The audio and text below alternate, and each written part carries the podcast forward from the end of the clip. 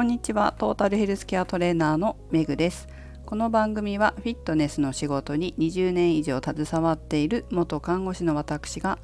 独自の視点で健康やダイエットに関する情報を解説し配信する番組です。すっかり涼しくなった夜はちょっと寒いなと思う時もありますけどそんな10月ですけど皆様元気にお過ごしでしょうか、まあ、季節の変わり目ということで体調管理には十分注意して過ごしていただきたいという今日この頃です。まあ、涼しくなってくるとだんだん外での運動もしやすくなってきますね。そういえば月曜日は祝日でスポーツの日ということでしたね。お天気があまり良くないようですけれども天気予報ではこのスポーツの日をきっかけにぜひ皆様もスポーツ何もされてない方は何か運動をするというのもいいかもしれません。さて何回か前の配信で法人会各都道府県の税務署管轄にある法人会があるんですけどその法人会の青年部が全国の青年部会同士で歩数を競うというウォーキングイベントを開催しているという話をしたと思います。多分。したと思うな。でこのウォーキングイベントは個人戦と団体戦とあるんですけれども私も個人とそして団体と参加しております。競いながらやると少しでも歩数を増やそうみたいな気持ちが心理が働いてちょっと頑張ってしまいますけれどもあまりね無理をしすぎると膝や腰を痛めたりして良くないので皆様には是非無理なく継続できるように参加していただけたらなというふうにはこのね仕事をしているからこそ思うわけですけれどもただ厚生労働省などでも推奨しているように日本人もうちょっと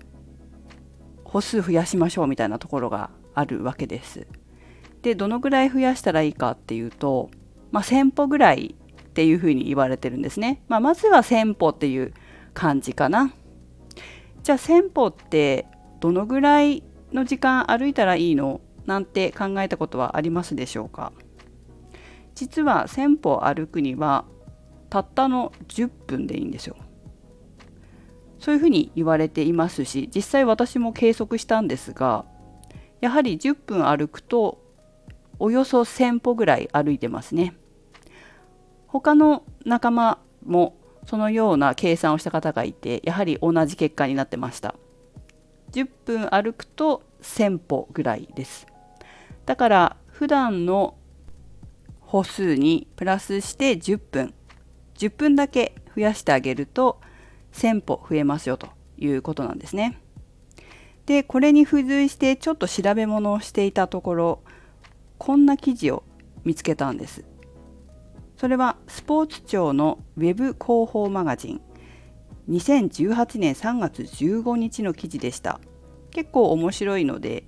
これ解説欄に URL を添付しておきますので皆さんもぜひご覧になってみてください。この記事は今日のタイトルにもなっているようにタイトルが数字で見るたった10分プラスで病気が防げるというものです。この記事の中に書いてあることでちょっとぜひ皆さんも見たらいいんじゃないかなって思うのがですね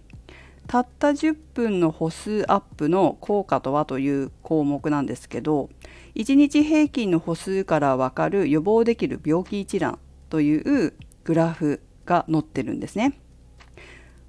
まあ表かな。でこの表っていうのは群馬県中之条町というところの住民500人の歩きと病気の関係を15年間追跡した研究の一部なんだそうです。健康づくりにおいて早歩きなどの中強度の活動時間とどのくらい歩けばいいのかが明確に明示されてますということでこの表がねまた面白いんですよ。で是非見ていただけたらと思いますが、えっ、と要は何歩歩いてかつ中強度の活動時間がこのぐらいあるとこういった病気が予防できますよ。まあ、必ず予防できるとは限らないかもしれませんけれども予防できうるでしょうね。そういう病気が載ってます。例えば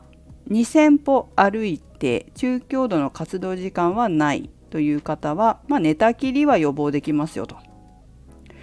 それから5000歩にしましょうかね5000歩歩いて中強度の活動時間、まあ、この中強度っていうのはさっき言ったみたいに早歩きなどって書いてありましたので、まあ、少しちょっと心拍数が上がるような活動ですね。これが7.5分5000歩と7.5分の中強度の活動があれば要支援要介護認知症心疾患脳卒中などが予防できる病気として書いてありますそれから8000歩よくね日本人8000歩目標に毎日歩きましょうなんて言われていますけどこの8000歩と中強度の活動時間が20分だった場合は高血圧糖尿病脂質異常症メタボ75歳以上というふうに予防できる病気が書いてあります。メタボ75歳以上が8000歩だったら75歳未満は何歩なんだって思うじゃないですか。それはですね1万歩でした。1万歩と中強度の活動時間が30分だと75歳未満でもメタボリックシンドロームを予防できる病気というふうに書いてあります。皆さんは普段どのぐらい歩いていて早歩きなどの中強度の活動何分行っていますでしょうか？でもこれ本当目安になるなと思いますね。やっぱ8000歩ぐらい歩いてる方っていうのは血液検査で、まあ、健康診断などの血液検査であまり引っかからない人が多いなって思いますしやっぱり1万歩以上歩いてる方、まあ、1万2000歩歩っていうのが肥満の予防になるってここに書いてありますけど中強度の活動時間40分でね。確かに1万歩以上の方っていうのは、うん、メタボっぽくない人がやっぱり多いかなって思います。この歩数って関係あると私も現場で見てて思いますね。皆さんいかがでしょうか？その他にもこう9,000歩とか7,000歩とかいろいろ書いてあるので是非 URL チェックしていただくといいかなって思いますけれども歩くっていうことはすごく大事ですよね。ここ3年ぐらいあった新型感染症で在宅勤務になった方の中には足の筋力の衰えを実感した方もいらっしゃるんじゃないでしょうか。そして足の筋肉が衰えることによって、えー、太りやすくなったもしくは太ってしまったっていう方もいらっしゃると思います。若いうちはまたね歩けば体力も取り戻せるし筋力も取り戻せるからいいんですけど年を重ねた時に引きこもりっていう方いるとかって聞いたことないですか？年を取って引きこもって足腰弱くなってみたいな方っているんですけど実際にね。そういう場合若い時と違ってまあ、メンタル面っていうのももちろんねあると思うし出たくないってなってしまうと歩かない。歩かないことによって筋力の低下が起こって虚弱状態フレイルに陥る。でフレイルに陥ると転倒しやすくなったり転倒することによって骨折しやすくなる。それから肥満にもなりやすくなりますね。サルコペニア肥満ですね。筋肉が少なくなって太ってしまう状態。